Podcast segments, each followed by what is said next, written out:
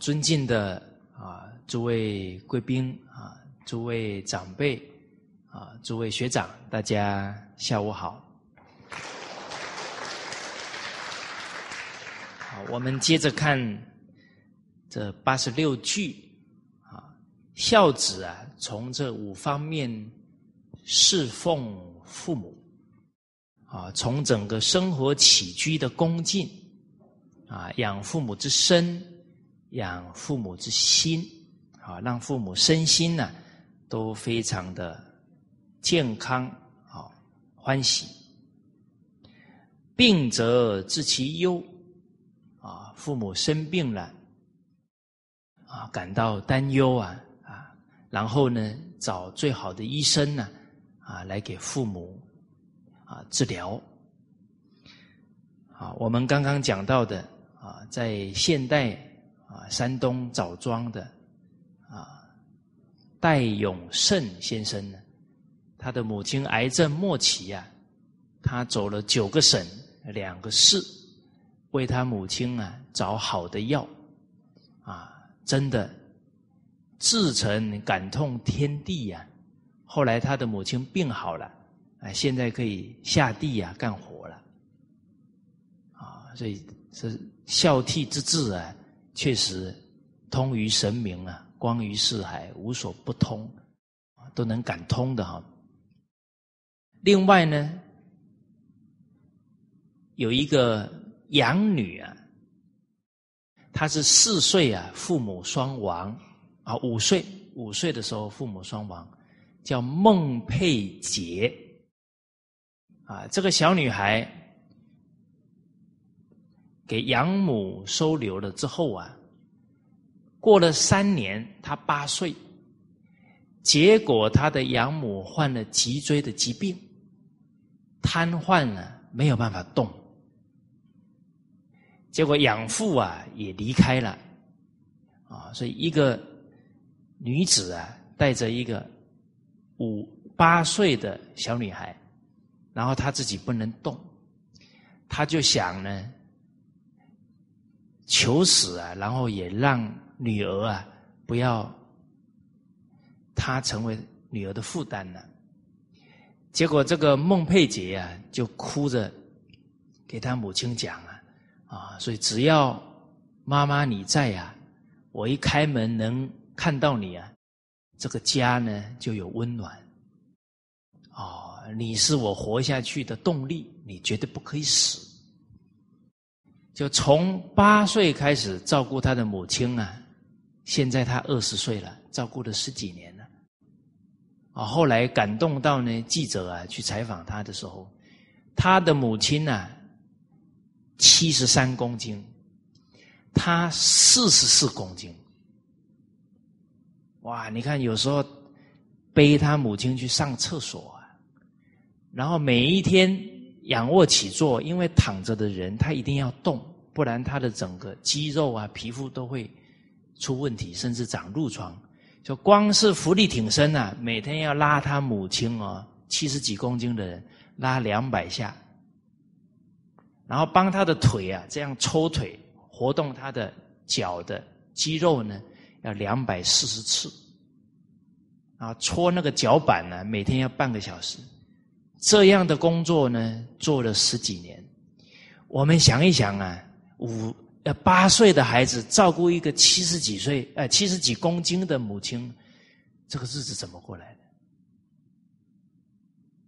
大家可以想象啊，那个笑的力量啊，不可思议啊！他八岁去买菜呀，不认识这些菜呀。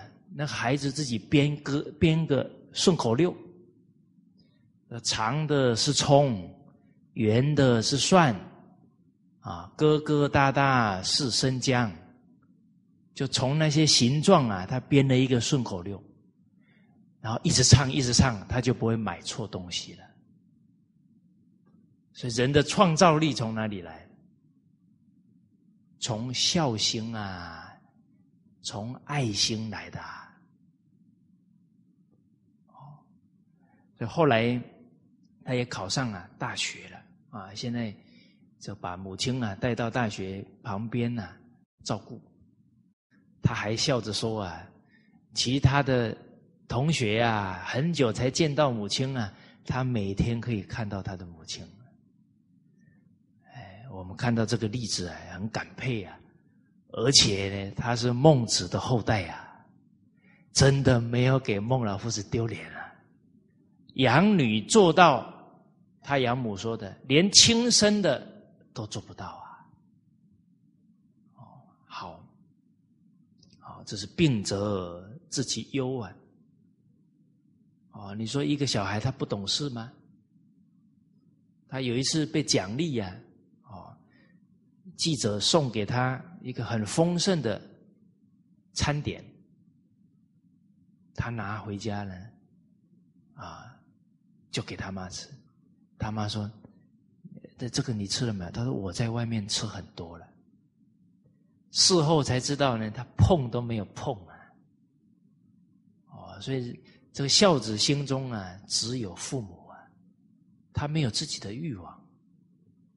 哦，所以看到母亲吃那么高兴呢，他就高兴了。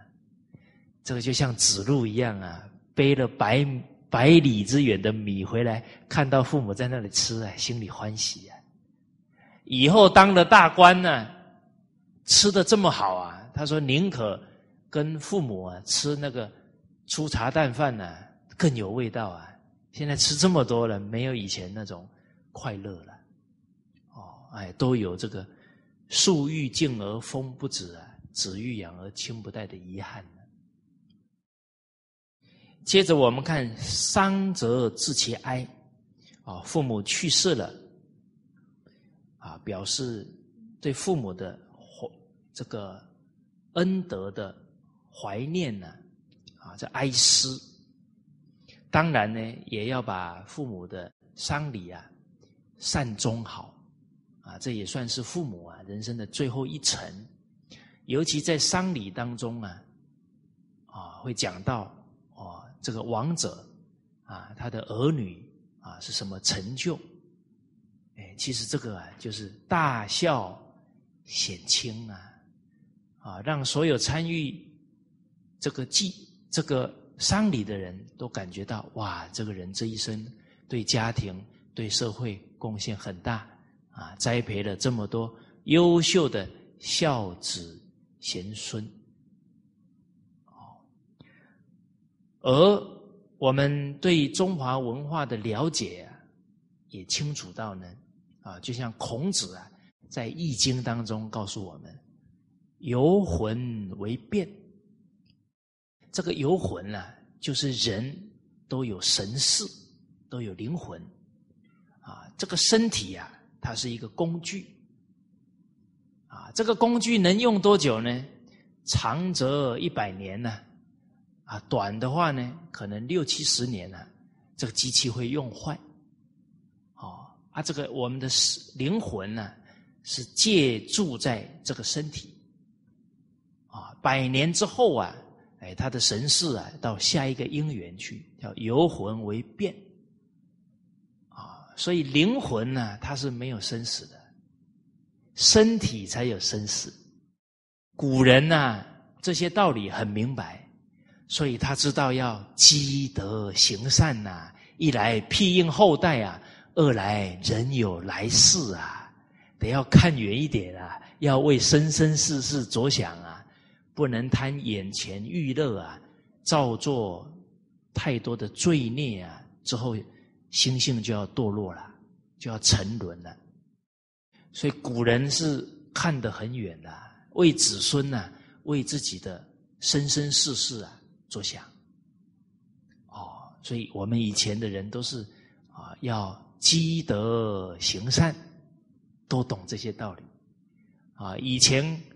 传统的建筑物啊，在门口啊，都刻一把扇子，就是每一个家人出门就看到这把扇子，就想到我们家的家道，出门一定要行善。然后家的最后后墙啊，刻了一颗叶，一一叶叶子，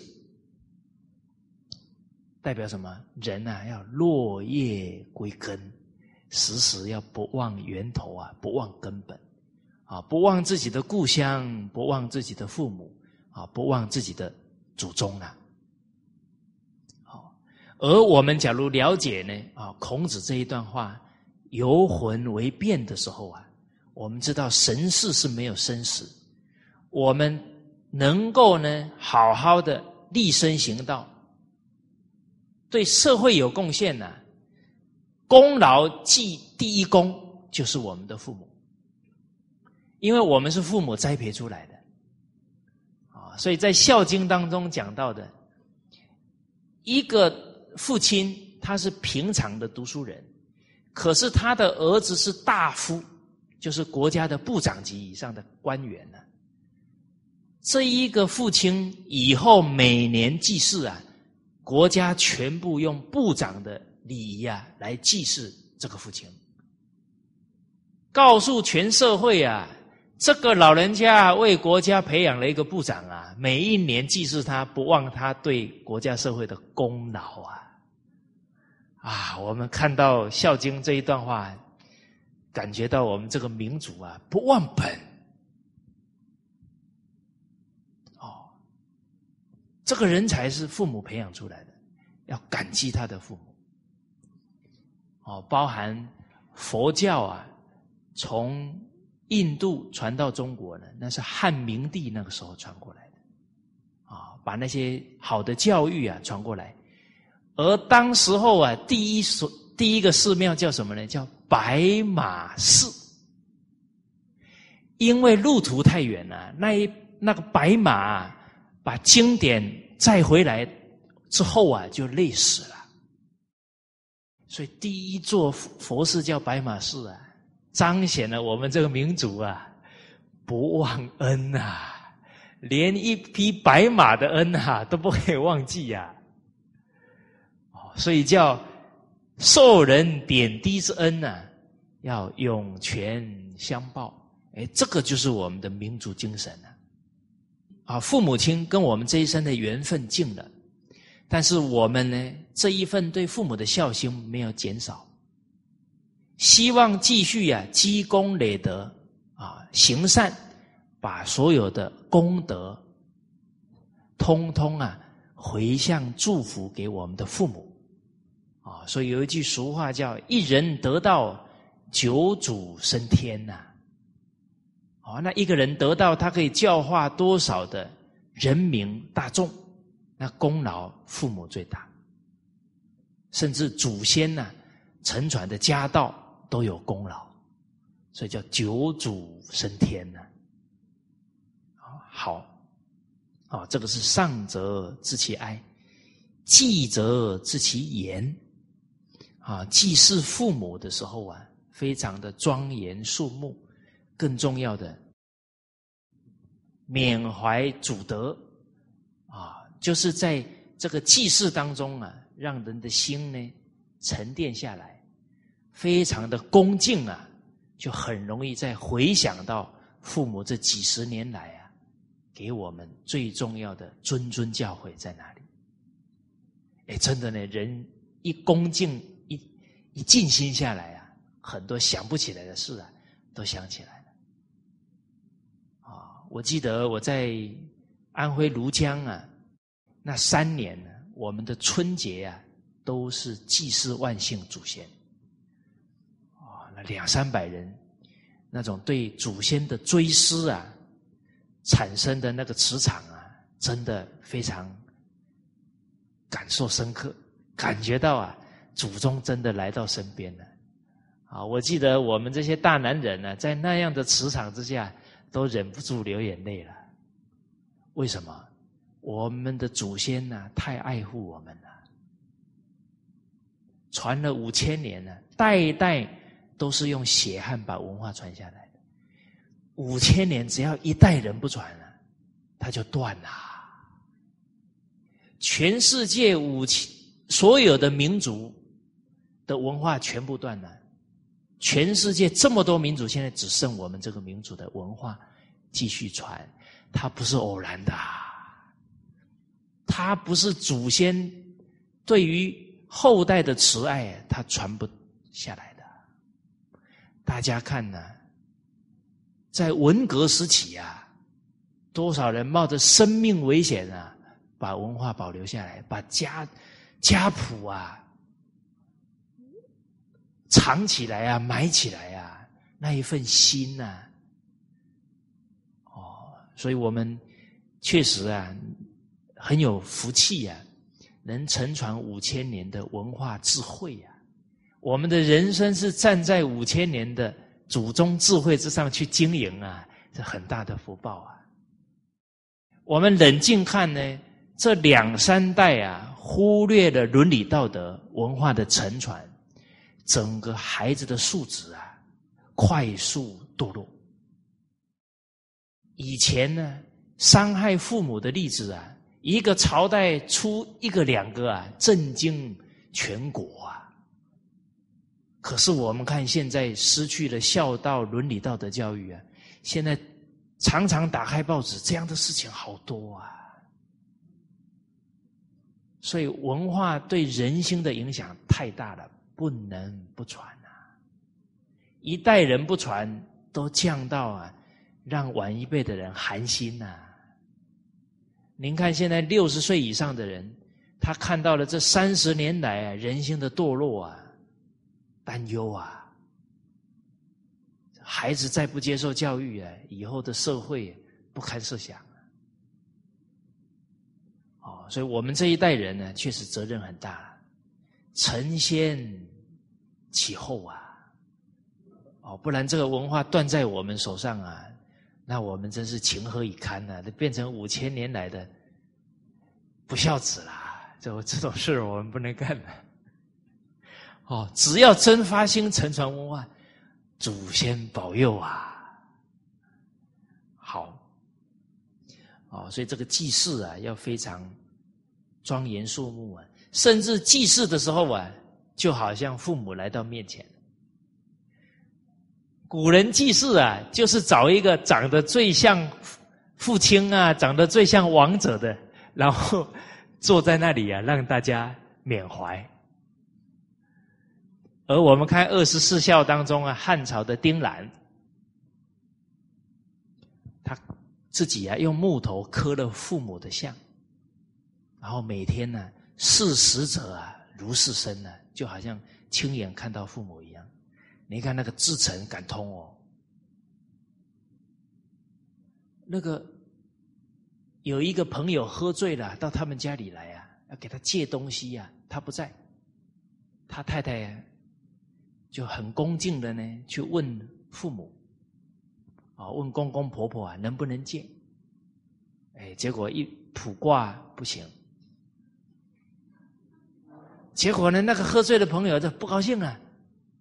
就用手啊打那个塑像啊，哦，他父母的塑像，哇，就就走了。结果丁兰回到家呢，一一进门一定是先拜父母啊。结果说，怎么我的父母的脸是痛苦的？你看这个感通不可思议啊！马上问他太太，刚刚发生什么事了？他太太才说到啊，你那个朋友无理啊，打了父母的像啊，哇！这个听丁兰听了，打我父母，以最快的速度啊，冲去打他了。你怎么敢打我父母？结果人家就通知官府了，就打架嘛，官府就把他抓去了，就把这个来龙去脉啊一讲。哇！当地官员觉得不可思议啊，这自成到这种程度啊，这个父母的像呢，都都都有反应了。所以那个官府抓他的时候啊，那个雕像流眼泪啊。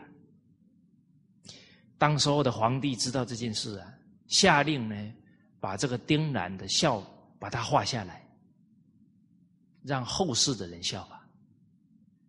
所以这二十四孝的故事啊，传了几千年呐，那都是每一代的皇帝读书人很清楚啊，这二十四孝都是至诚的孝行啊，他们的行为啊都能感动每一个人。为什么？人之初，性本善呐。每一个故事，他每一个动作流露什么？至孝、真情。他心中只有父母而已的。啊，所以您看那个陆陆基、怀举啊，他才六岁啊，那个小孩啊。去袁绍，哇！袁绍那是大官呐，那大官住的大房子啊，到那家里啊，一个六岁的孩子进去，请他吃饭呢。吃饱饭要离开的时候啊，要给劳这个官员行礼啊，啊，感谢大人的招待啊。结果这么一鞠躬，放在衣袖里面的橘子啊，掉下去了。这个袁绍就笑了：“哎呀，小朋友啊，你怎么连吃带拿，还拿了几个橘子啊？哦，还偷了几个橘子要回去啊？”陆基啊，诚惶诚恐跪下去啊，说：“大人，哎，我是啊，因为呢看到橘子啊，是我妈妈最喜欢吃的，啊，我忍不住啊，尝了几个呀，带回去给妈妈吃。”啊他就是那一念心啊，就是真真正没有丝毫夹杂的孝心。为什么他是二十四孝？就是那一念心啊，发自至诚的。你要包含黄庭坚当了太史，那也是大官呢。回家第一件事，帮母亲洗尿桶啊。母亲爱干净啊。怕底下的人洗不干净了，母亲会不舒服啊！一个大官亲自啊，每天必做的事啊，给他母亲洗尿桶。宋朝的黄庭坚呢，那是大官哦，是大文豪哦，这么高的成就，不因功名富贵影响他的孝心，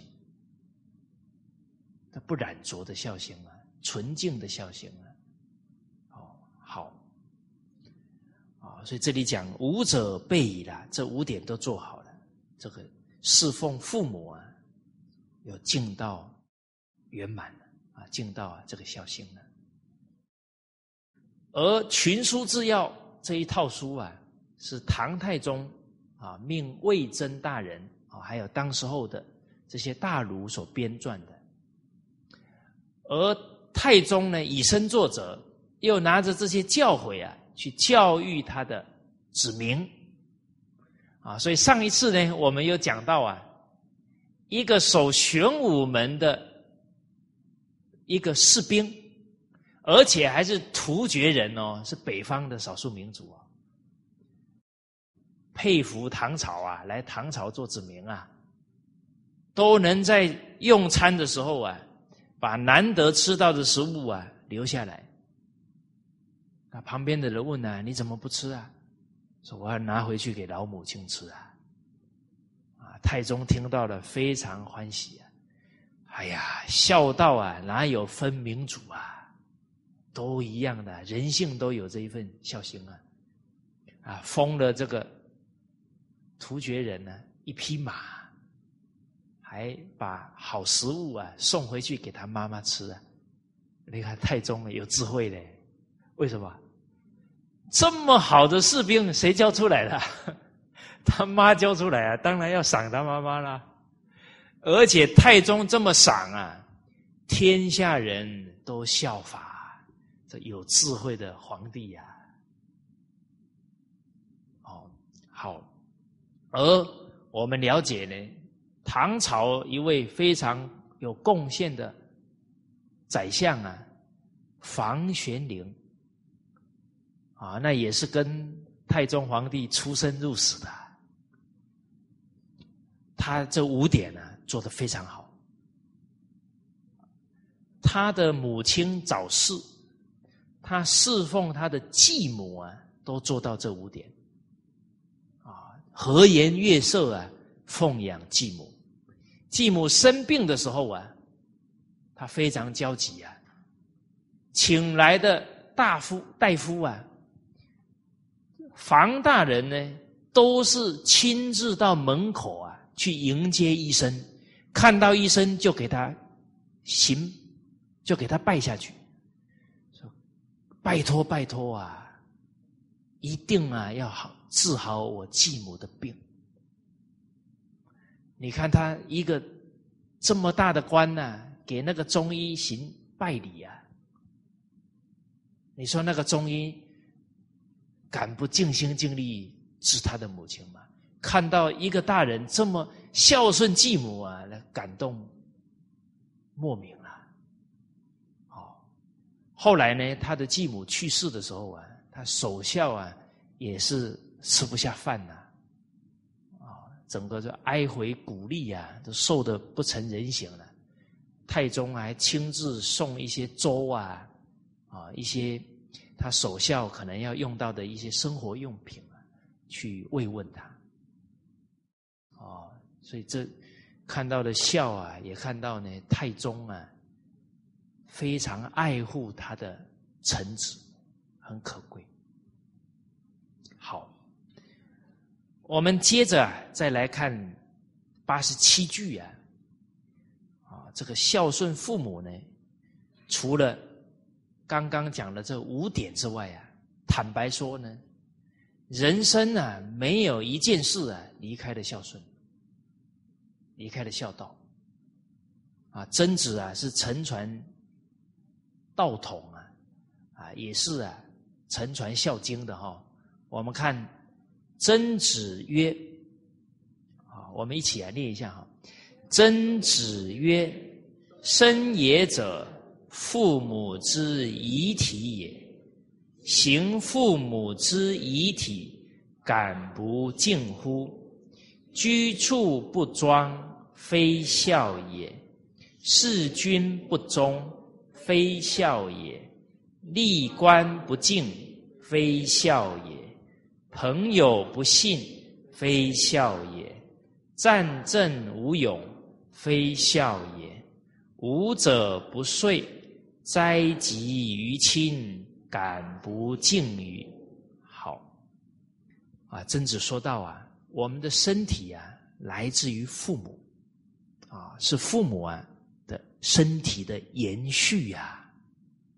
那既然我们的身体啊是父母的延续，那我们啊，以父母给我们的身体呀，啊，在社会当中处事做人呐，这叫行父母之遗体，就要啊用恭敬啊谨慎的态度。为什么呢？第一个，我们不恭敬身体啊，身体坏了，父母担忧。再来呢，我们的行为不符合道德啊，跟人家发生冲突啊，父母担忧，甚至有损德行、有损名声呢，父母一一辈子啊，可能抬不起头来，所以敢不敬语呀。哦，我们的行为不符合道德了，啊，那我们做小人的事情了，那我们的身体是从父母来的。那不就侮辱父母也是小人了？哦，我们就代表父母啊，所以小的时候不乖啊，人家一讲真没家教啊，哎呀，觉得无地自容啊。哦，这个就是我们本有的天性啊，我们跟父母分不开啊。人家骂我们父母啊，我们真是无地自容。所以《弟子规》说：“身有伤。”宜清忧啊，德有伤了，就宜清修了。父母感到羞耻了，哦，所以我们跟父母啊是分不开的。而善于用心的人，自己德有伤呢，不止让父母蒙羞了，我们可能会让自己的团体蒙羞了。像比方我我在学校教书。我做不好啊，人家一说，你看那个教小学的老师都是这样，哇，我一个人让谁蒙羞了？让所有教小学的人都蒙羞呢？哦，这个造的罪业就大了。大家现在看哦，很多行业都因为一两个人哦蒙羞呢。你说好官那么多啊，一个不好的官被爆出来了，人家都说啊，那都不好的官了，官员都是这样的。所以每一个人在每一个行业、每一个身份呢，不能羞辱了这个行业啊。你包含我们现在学传统文化，我们学不好，人家说那个学传统文化都是这个模样，宜清修啊。这个古圣先贤都都被我们给蒙羞了，有这一份战战兢兢的心啊，不愿意羞辱父母、羞辱圣贤呢，就不会放纵自己啦，就会勇猛精进了。包含我们踏出国门啊，我们代表自己的国家啊，你在外面呢，或者在机场啊，行为。没规矩呀，人家说那个国家的人就是这样啊。你说小朋友到了国际机场吵吵闹闹啊，哎，人家外国人一看，那华人就是这样啊。那那这个罪业大了哦，华人全世界有多少？十十十十几亿啊！我们的行为把十几亿都拖下水了。好，啊，所以每一句京剧啊，义理呀，其深无底啊，其广无边呐，很深远的。所以接着讲呢，啊，哪一些行为都要恭敬呢，才是孝呢？居处不庄，非孝也。我们居住的地方不庄敬，不庄重。我们的行为不庄重啊，环境不干净，不孝。第一，整洁为强身之本。我们的环境啊，所吃的啦，这些都很肮脏，哦，都不讲求整洁，对我们的身体有损。今天父母来看呢，哎呀，你的家怎么这么脏啊？一定担心。非校园，哦，包含我们的生活习惯，啊，熬夜啦，打电动玩具就打到半夜啦，啊，跟人家赌博啦，就三更半夜啦，这个都是居处不庄啊，啊，父母一了解我们这些生活都是不节制的、不节度的，都会。让父母非常的担心挂念，这个就非孝也了。哦，啊，甚至包含呢啊，我们这个对于欲望啊，都要懂得节制，不可以放纵。哦，父母啊都会担心的。哦，好，在古圣先贤的教诲当中啊，啊都有提到啊。比方说这个男女啊，夫妻呢，啊，这个都要懂得节制，啊，因为啊，这个都有可能会伤到身体，啊，都要有度，啊，有一个故事啊，这都是真实的，有一个考生呢，啊，跟同乡里的考生呢一起，啊，去赴京赶考，赴京赶考都要走很多天的路啊。结果走啊走啊，一群人走呢，有两个人呢，太思念妻子，就不想考了。好，诸位女士啊，你的先生啊，因为思念你啊，考试不考了，回来了，你高不高兴？他都想你呢，高不高兴？哦，哎呦，诸位女女学长，你们是有见识的人，不是眼光短浅的人。现在很多女的啊，没眼光。她说：“只要他对我好就好了，只要他心里都是想我就好了。他心里只有你啊，那个叫欲啦。他心里都有着父母，那个才叫爱啦。爱心的根源是孝道啦，连父母都不爱他，怎么有爱心？所以这是判断力哦。哦，他只有你那个叫欲啊，欲令自迷呀，利令自昏呐。人只看到利欲的时候就熏心了，他看得很浅。所以大家注意看哦，很多人一交女朋友，功课一落千丈哦。那样的男人是没出息的哦，不理智的哦，是吧？一追女朋友了，事业也要做不做的，提不起劲来了，只想着要跟女朋友散步了。哇，这个时候那个女的还在那里，哇，真好，她只有我。那这女的就太愚痴了，能。依靠一辈子的男人，一定是很有责任感的人呐，想得很远的人呐。哦，所以这两个男人呢，就跑回来了，太想太太了。结果回来啊，他的父亲一看到他回来啊，把他绑在树上打。然后呢打完呢，把他绑着，不不把他解开来，很狠哦。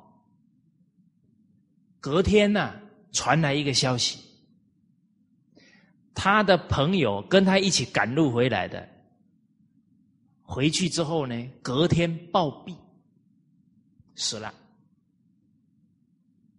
他才知道啊，他父亲为什么把他绑起来。因为长途跋涉呢，他整个精力已经耗损到相当严重的地步，回来呢，他又没有节制的话，连命都没了。他父亲懂，所以他是他父亲是爱护他，把他绑起来了。所以包含一个人生了重病之后啊，不能行房事的。他的整个元气还没恢复的话，很可能病会更加重。所以以前呢，女子啊都懂得这些养生的道理，都懂得啊要爱护丈夫。但现在西方东晋啊这些礼啊又没有学也不懂，所以啊坦白讲啊，现在的男人啊。寿终正寝的哦，几乎找不到了，都是耗损很严重啊。讲难听一点啊，都是夭折了。就是说，本来可以活一百岁哦，最后只能活七十岁了。就是这一些道理啊，现在都不是很懂。哦，好，大家对这个道理啊。有一本书谈的很清楚啊，叫《寿康宝鉴》。哎，可以，可以，大家可以好好用心啊，读这一本书。哎，其实啊，大家冷静去看呢，现在的这个人呢，从二十几岁病就很多，不止男人哦，我，现在二十几岁的女孩子哦。病殃殃的，生理期一来哦，就痛的受不了啊！你说他身体这么弱，以后当妈哦，我都是先摇头。可是为什么从小对这些养生的观念都不懂？喝冰水啦，吃冰淇淋啦，生理期来照吃不误啊！所以不爱惜自己呀。或者不懂这些道理啊，想爱孩子都难。你看，孩子他想吃什么就给他吃什么，结果二十几岁病就一堆了。哦，好，啊，我今天好像有点啰嗦啊，哎，大家有些部分还得自己看哦。这 个好，接着呢，讲到啊，事君不忠，非孝也。一个人称之为人呢，就是有孝有忠啊。所以格言别录啊，啊格言联璧里面呢，有一句话讲得好啊，他说：“节忠尽孝谓之仁呢。”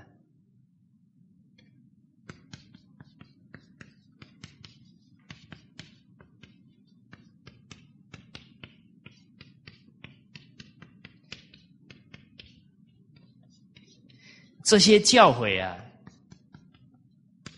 现在呢，我们把这群数之要三百六啊翻成英文了，很多外国人一看呢，哎呀，你们的这些古圣先王怎么有这么可贵的心境，这么精辟的道理？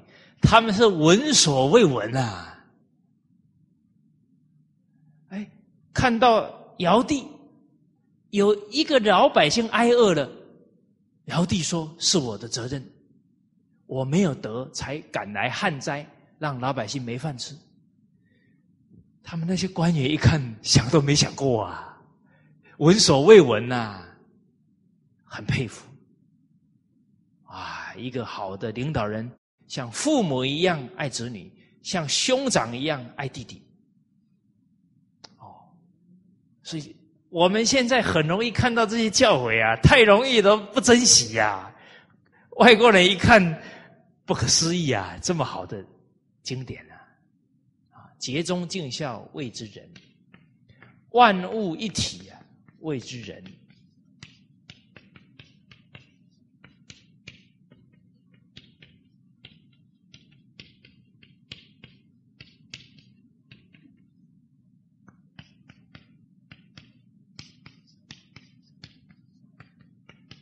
人民爱物的胸怀啊，亲亲而人民，人民而爱物啊。假如世界的人都能听到这些教诲，都有仁爱心啊，战争没有啦，这野生动物也不会被人类残害到灭绝了这么多啊。甚至现在连地球还能够用多久啊，都是个问号了。大地。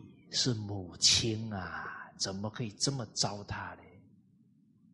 啊，天为父啊，地啊，天为乾表父啊，地为坤表母啊，大地母亲长养我们万物啊，不可以不敬啊！哦，所以有忠有孝啊，才有人格啊。不忠不孝，连人格都立不住了。不忠不孝行的行为啊，古人讲的就是畜生的行为了。哦，所以事君呢要忠，忠于国家，忠于领导。哦，当然了，这个忠我们之前讲呢，忠于家庭啊，忠于另外一半，啊，还有忠于自己。不要自甘堕落，啊！不要自暴自弃。您看呢？古人呢，为人父母的人，都希望孩子在社会当中啊，能顶天立地，要做个忠臣。在汉朝时候啊，这个刘邦呢，跟项羽啊，他有。打了几年的仗啊，啊，叫楚汉相争。结果从很年轻啊，就跟刘邦在一起的王陵啊，他年龄还比刘邦大，所以当时候呢，两个人在一起啊，刘邦以兄长啊对待王陵。刘邦那时候也不知道自己之后是天子吧，结果后来啊。这个王陵就辅佐刘邦，啊，就楚汉相争呢。项羽啊，把王陵的母亲啊抓起来了，然后王陵啊刚好派人呢就去看望母亲啊。项羽的意思啊，就是要透过王陵的母亲啊，让项让王陵呢来投靠他了，哦，背叛了刘邦啊，结果呢，王陵的母亲啊，就知道啊这个情况啊，对那个来的人说了。说你一定要交代我的儿子，好好效忠刘邦，他是个人君，他会兴旺的，哦，叫他不要担心我，话说完了，抽起那个佩剑呢，他的母亲就自刎了，死了。哇，你就看这个母亲啊，多么忠义啊！他决定不能让他的儿子背叛他的主子，他宁可舍生命啊，都不愿意让自己的儿子做出这样的事情来。所以，古代这个女子的这种贞烈啊，这令人动容啊。这个故事在八的故事里面有记载，而且大家看呢，不止忠啊，有智慧啊。他一看就知道刘邦是好的君王，可以兴旺啊！哦，有勇啊，不止忠啊，有勇啊，视死如归啊！结果啊，这个项羽实在是太不像话了。面对这样的一个女子啊，他居然还生气，把她用水煮了。假如项羽啊，当时候给他厚葬啊，可能历史都要改写了。代表项羽尊重忠臣呢，你把忠臣的母亲拿来煮，让天下人寒心啊！所以项羽这个嗔恨心太重了。哎，哎呀，项羽啊，有很大的福报啊，就因为这个嗔恨心、傲慢呢。把他大福啊，全部都给折完了，最后没办法自杀了。哦，好。另外呢，三国时期啊，刘邦的一个啊智囊团呢，啊，等于是他的这个。辅佐他的一个重臣呢，徐庶，哦，结果这个徐庶辅佐他，帮了很大的忙。曹操啊，把写了一封信，啊，说他的母亲啊，在他那，徐庶很孝顺呐，看得慌啊，就赶紧报告刘备。哎呀，我母亲在。在曹操那里啦，我一定要赶回去呀。那刘备也是知书达理之人呐，人家孝子为了母亲啊，他也不好再挽留他。结果这个徐庶啊，也很有忠心，他这个很也是很痛苦啊，这么好的这个领导啊，他也很想效忠啊，可是遇到这个情况。就后来呢，本来呀人已经离开了，又跑回来啊，推荐的诸葛亮，啊让刘备啊去找诸葛亮，这是徐庶推荐的。结果过了几天呢，这个刘备啊，刚好去找一个隐士，也是很有智慧的人，谈到了呢徐庶啊回去了，因为他母亲啊在曹操的帐下。结果这一个读书人一听啊，他说：“完了。”他说：“为什么呢？”他说：“啊，这铁定是曹操的计呀！他不回去呢他母亲还不见得会死。这个徐庶一回去啊他母亲必死无疑。为什么？因为他母亲看到他弃暗啊弃明投暗呐他母亲说你不忠啊。他母亲会没脸见人铁定自杀。哇真的他一赶回去啊，他母亲根本就没有在曹操那里，中计了。他母亲说：“你怎么可以干出这样的事情来？”最后啊，真的自杀了。哦，所以徐庶啊，抱憾终身呢，一辈子没有给曹操献过一个也建议的。哦，所以这个徐庶很冤枉啊！一慌了呢，考虑不到母亲的心呐，做了这个事。后悔终身了。而从这个故事啊，我们可以感觉到古代啊，女人呐有传统文化的熏习啊，那种忠贞、那种忠烈啊，真的令人动容。哦，弑君不忠啊，就是非孝也。立官不敬，立官啊，就是你当官呢，升任官职啊。是代表国家爱护老百姓啊，怎么可以不恭敬负责呢？要把本分的事啊尽心尽力做好。在春秋时候啊，啊，春秋战国时候啊，是战国齐宣王啊，有一个，这个宰相啊，叫田忌。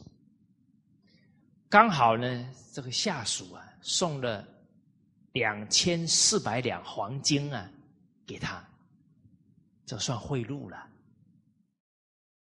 结果他拿回家，他父亲、他母亲非常生气，斥责他。说君王这么信任你，封了你那么高的职位，还给了你那么好的俸禄，你怎么？可以干这个对不起君王的事情，啊，田忌很丢脸呢，赶紧啊，隔天呢去给齐宣王请罪，啊，这个是立官不敬啊，这齐宣王也很有见地呀，啊，非常佩服啊田忌的母亲，啊，来还是让他做宰相，啊，但是彰显了他母亲的德行。啊好，所以我们立官呢，除了爱民之外啊，决定啊，不可以贪不义之财。为什么？国家的钱财啊，是老百姓的纳税钱呢，啊，所以耳奉耳禄啊，所有公务员的俸禄啊，哪里来的？老百姓的血汗呐，叫民脂民膏啊，不可以贪污的。哦好，接着呢，朋友不信啊，非孝也。啊，跟朋友相处不讲诚信啊。孔子讲的，自古皆有死啊，民无信不立啊。领导者失信于人民啊，这个国家就危险了。啊，一个人失信于人，他就没有办法在社会立足啦。所以，信用啊，是人的第二生命。哦，他没有了信用，他也很难在社会立足了。而且，一没有信用啊，父母啊，抬不起头来了。啊，人家一讲到自己的孩子，都是那些啊不好的，啊，都是。这个败坏家风的，那父母真的生不如死啊！啊，所以朋友不信啊，非孝也；战阵无勇，非孝也。去打仗呢，那都攸关国家的存亡啊，怎么可以不尽心尽力呢？啊，所以在古代啊，有一些人去打仗呢，退缩了，逃回家里来啊，被母亲骂回去呀。你怎么可以这么做呢？国家有难呢，要尽忠诚啊！所以战争无勇啊，也非孝也啊！所以武者不遂啊，就这五件事啊，你不把它做成啊，做好啊，这个遂啊，可以当成的意思灾及于亲。这个灾呢，啊，就是啊，这些不好的名声呐，会殃及父母亲了，甚至于行行为太严重，触犯国法，可能连父母都要被判罪，殃及其亲啊，所以感不近乎。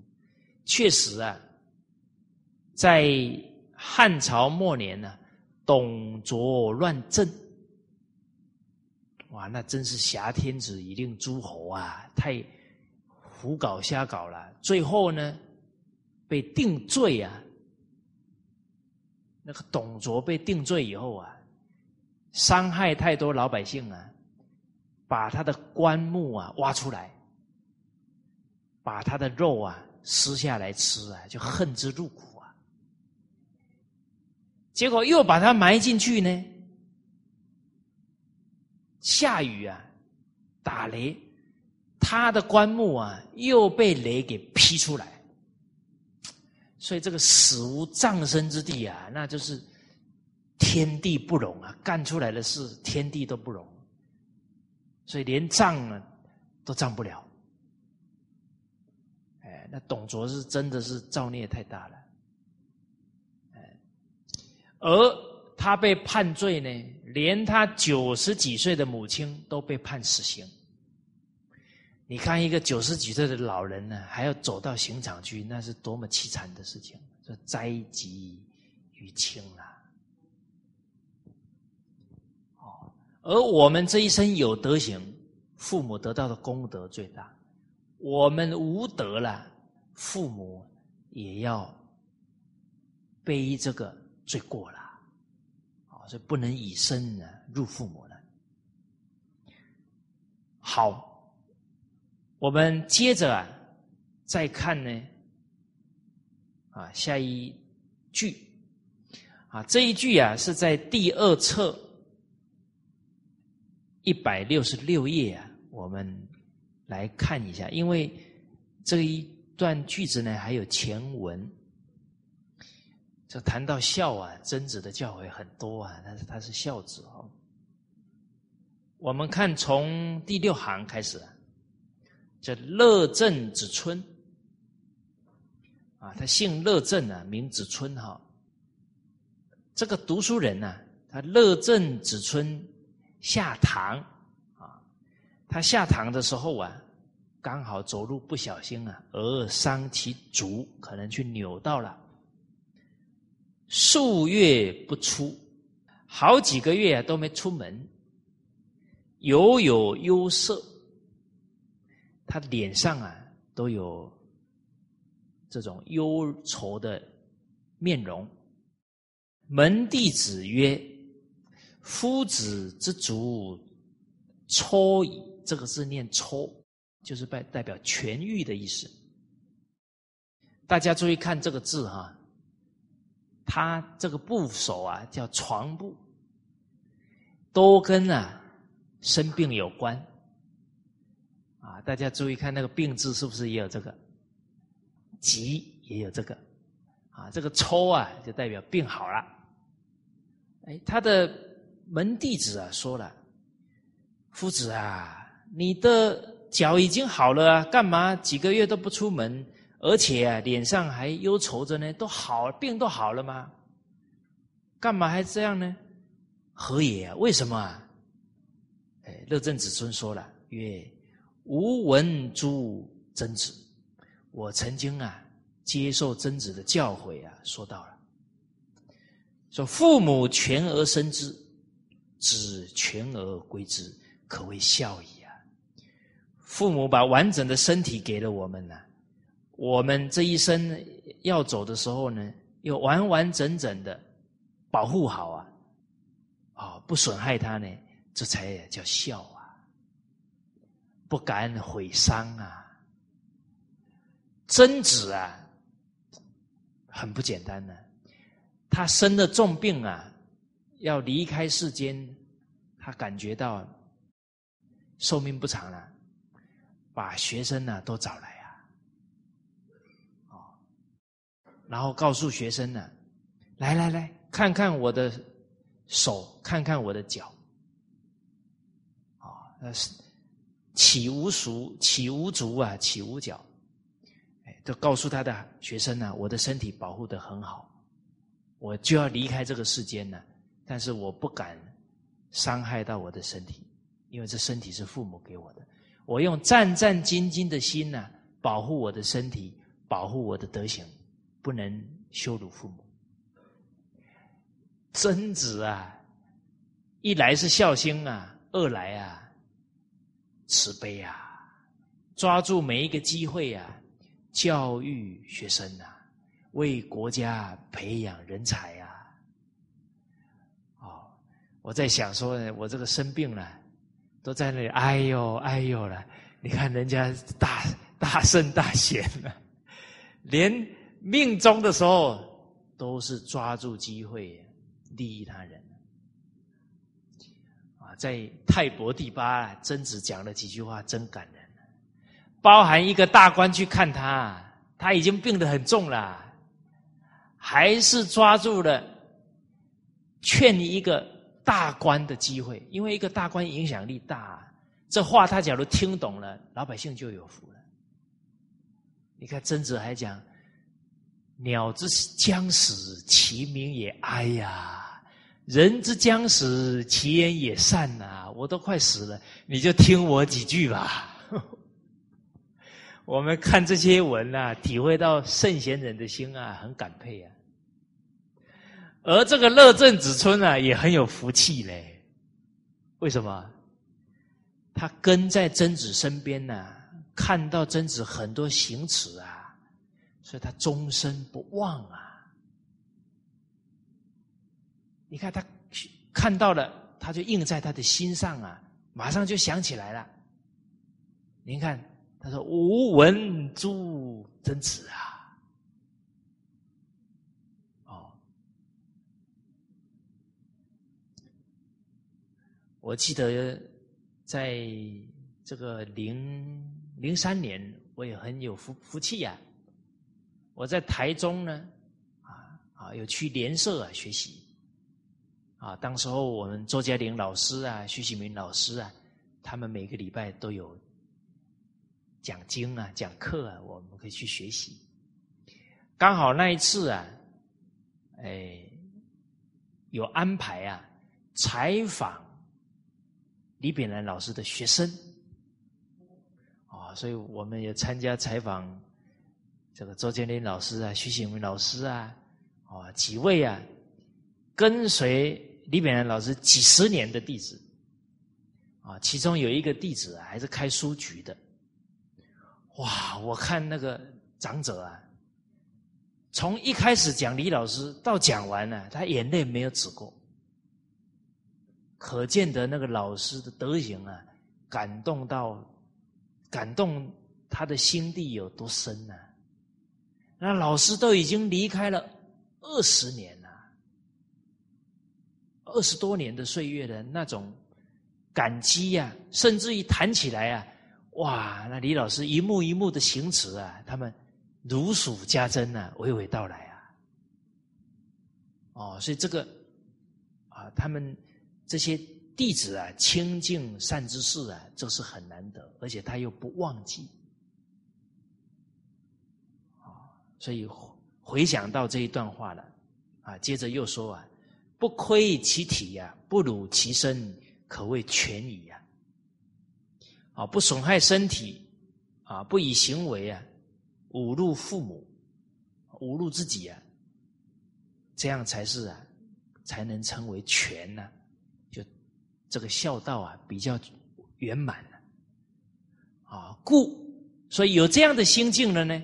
君子跬步啊，这个字念跬，就是指啊，古代是两步，你左右啊两小步叫一步，跬步就是半步的意思了，就是你一举起脚来啊，跬步弗敢忘孝也，啊，时时刻刻啊不敢忘孝，今于忘孝之道。现在我忘了笑啦，我没有时时刻刻保护好身体呀，扭伤了脚啊，于是已有忧色也啊。所以啊，想起曾子的教诲啊，觉得自己做的太差了，很惭愧呀，所以才有忧愁的脸色啊。啊，所以接着这一段呢，就是我们截取出来的句子了。啊，所以一举足而不敢忘父母。一出言而不敢忘父母，啊，为什么呢？一举足而不敢忘父母啊，是因为怕身体受损伤，所以事故道而弗进，就是走路啊，走大道绝对不敢走啊邪僻的路，因为怕会有危险性，啊，不走捷径哦。啊，你有时候那个捷径啊，爬绳索啊什么的，有时候坡度太高了，会造成危险。周而不游，就是你有船的时候啊，决定不要游泳，因为有时候这个河水啊，河面呢，它变化起伏啊，有时候有暗流，你说不准啊。啊，纵使是坐在船上啊，也要谨慎。不要乱动啊，乱跑啊，在翻船呢，这个都会有危险啊。所以周而不游啊，不决定啊，不敢做有危险性的事情。但是你看哦，我们现在好多人呢，说找刺激呀，要有冒险呐。你看他去那边 happy 好几天呢，父母在家提心吊胆呐。不止胆吊起来，肝都吊起来了。所以我们现在人自私到哦，只有自己的感受啊，体会不到父母的心啊。古人是心中只有父母啊，没有自己啊。哦，我想到一句闽南话：“阿卡差哈你这 差太远啊，生惭愧心啊。”所以不敢以先父母之遗体。行为代，啊，不敢以啊父母给我们的这个身体啊做任何危险的事情，甚至于父母都不在了，这个态度啊丝毫不减少，啊，因为父母在天之灵啊，不能让父母担心，所以一出言而不敢忘父母啊，是故啊，恶言不出于口，愤言不及于身。啊，所以不辱其身呢，不修其亲，可谓孝矣。您看呐，考虑的多么的细致啊！一出言，你这个讲的话是不好的话，人家说没家教，哦，那羞辱父母了。这个话讲错了，误导别人，那这个就有罪过了。哦，或者是讲话骂人呢？那得罪人，人家铁定会来报复啊！最后这个不好的话又回到自己身上了，那父母不是最难过的吗？哦，所以其实啊，打人就是打自己啊，骂人就是骂自己啊，而且不止自己啊，最后会得到别人的恶言跟恶行，因为这个天地是有自然循环的。你打了人，人家这个愿找到机会一定要报仇的嘛？不止自己会受损伤啊，父母啊，每天担心我们，到处得罪人，迟早出事的啊！啊，所以一开口啊，决定跟伦理道德相应，不然就是不孝了。哦，好，所以一开口一定是啊，正知正见，一定是。给人欢喜、给人利益的、给人赞叹的，绝对不可以啊！这里讲的愤言呢，这个不能讲恶言啊，不能发脾气骂人呢。啊，你恶言不出于口是因，愤言不及于身是果。你不骂人，当然不会被人家骂啦。敬人者，人恒敬之啊；爱人者，人恒爱之啊。敬人是因啊，人敬是果啊，爱人是因呐，仁爱是果啊。世间所有的事啊，决定都是因果啊。你的孩子现在受到领导的赏识，同仁的拥护，一定是你小时候教他要尊重长辈、友爱同学，所以才赶这个结果嘛。都没有一件事是偶然的啦，都是有因才有这个果的。啊，所以世间没有事是偶然，也不要有存有任何侥幸了。啊，种瓜得瓜，种豆得豆了。啊，所以有这样的态度，保护自己，保护自己的一言一行，就不会啊不辱其身，就不羞辱自身。也不会让父母蒙羞了，啊，所以叫不羞其亲呢，啊，不辱其身呢。好，那这样子呢，才可以算是孝顺了，啊，可谓孝矣了。啊，我们今天呢，啊，看到这三段呢，哎，对孝的理解啊，哎，整个广度啊，深度啊。啊，透过曾子啊啊孔子啊，哎，有充分的一个领会啊，理解了。最后一句啊，也是孔子的教诲啊，九十一句啊，四十三页讲到的，故不爱其亲而爱他人者，谓之悖德；不敬其亲而敬他人者，谓之悖礼。这个背德啊，就是违背性德，违背天性啊！父母跟子女的爱呀，没有人教的天性。好，我们看那一两岁的孩子，那种依恋父母啊，看到父母那种高兴啊，好，好像一看到妈，他是全天下最幸福的人啊！那首歌唱的。世上只有妈妈好，啊，有妈的孩子像个宝。啊，你看那个母亲在呵护婴儿、呵护孩子那种细腻、那种体恤，也没人教他。哦，没教就会了，那这本来天性就会的了。可是狗不叫，性乃迁。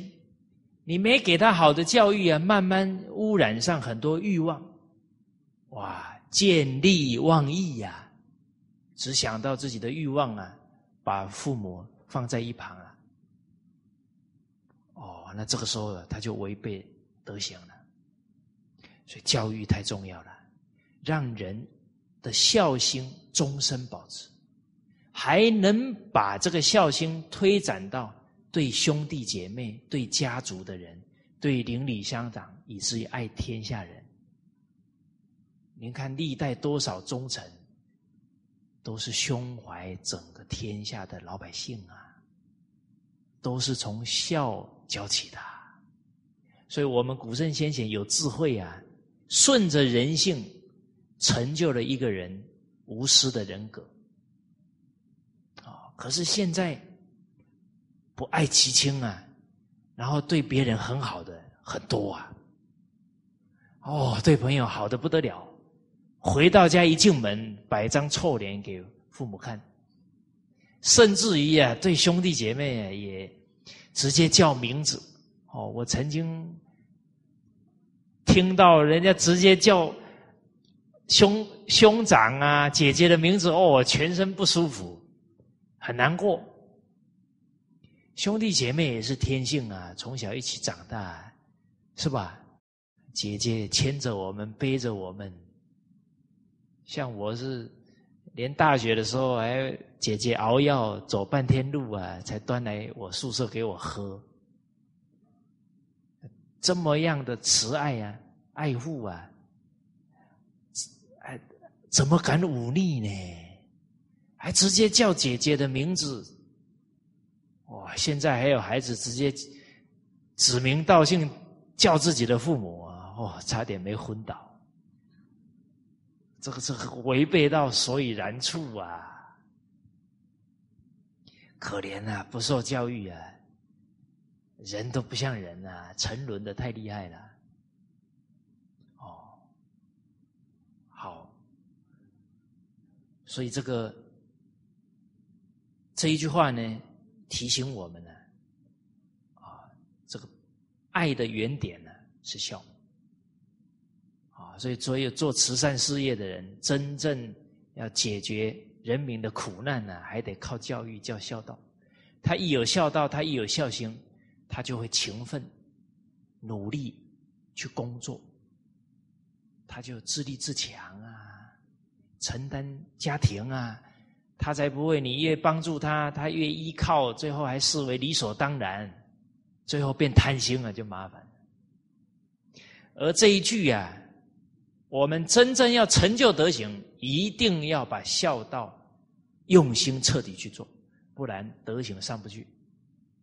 好多修行人呢，感觉好像心性提升不上去，就是没从根本做起，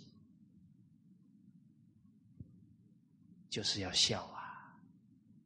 家道也要从这里做起，包含您是一个单位的主管。老板，这一句话对你太重要了。你要看懂这一句，就知道怎么选栋梁之才，怎么选忠臣。啊，日本人还懂这个哦。他要提拔一个重要干部，一定先做家庭调查。他在家对父母有没有恩义？啊，对太太有没有情义？调查清楚了才用啊！啊，所以不敬其亲啊，而敬他人者，谓之背礼。啊，不尊敬父母而尊敬他人，这个也都是违背礼法了，违背性德了。啊，所以我们看《弟子规》一开始都是在培养对父母的恭敬心。啊，父母呼，应勿缓。啊，父母一叫了，赶紧啊！妈有什么事吗？啊，父母命，行勿懒。对父母交代的事情啊，毕恭毕敬，不敢拖延、懒惰啊，赶紧去办。啊，父母在教育我们、训斥我们的时候，都要恭敬啊！啊，父母教须敬听，父母责须顺承。现在不教啊，麻烦了，不恭敬父母啊，父母讲一句呀。一言九鼎啊，他顶九句了。其实我们看到这个孩子哦，你真的不能怪他，他不懂是结果，原因是什么？父母老师没教啊，你怎么可以怪他？他才几岁啊？怎么把责任推给他嘞？那就是我们这些成人就不明理了，不明理要读经就明理了。经典说：“养不教，父之过；教不严，师之惰。”我们教书的、教小学的有责任呐。那个孩子读过小学、读过初中、读过高中都不懂，到时候阎罗王调资料啊，一个都跑不掉了。责任每一件事都有责任归属啊，是吧？啊所以啊，经典写的啊，我们赖也赖不掉。天理如此啊，人要尽本分呐。哦，那你没教他呢，所以我们看到孩子、青少年不对，我们不止不能生气，要怜悯他。你看他现在不敬父母，他以后人生怎么过啊？第一个无福，而且每天折福，讲一句忤逆父母的话，折大福了。他不懂，他还要继续折多少？再来，他对父母不敬，他以后怎么读读书读得好？他对老师就不敬啊。他去单位又对领导不敬，他怎么会有好发展呢？所以我们从他一生去看哦，你真的气不起来了。尽力哦，这个迷途的羔羊，赶紧把它牵回来，这样子我们才这样的心呐，才称得上叫长辈啦。没有慈爱的心哦，长辈这两个字挂在我们身上啊，也叫糟蹋啦。挂了长辈的名，不尽责任，也叫折福哦。哦以前的人懂啊，以前的人当叔叔、当伯伯、侄子，他都觉得要用心教。为什么？都是父母的延续呀，是他的第三代啦。他们不好，父母晚年怎么安心呢？尽孝，再来对自己的家族负责任。我是长辈，我有责任教。以前很多人呢，父母不成才，可是孩子成才，啊，所以有一句闽南话讲“拍得出好顺”呐，大家知不知道为什么？父母不好，孩子好，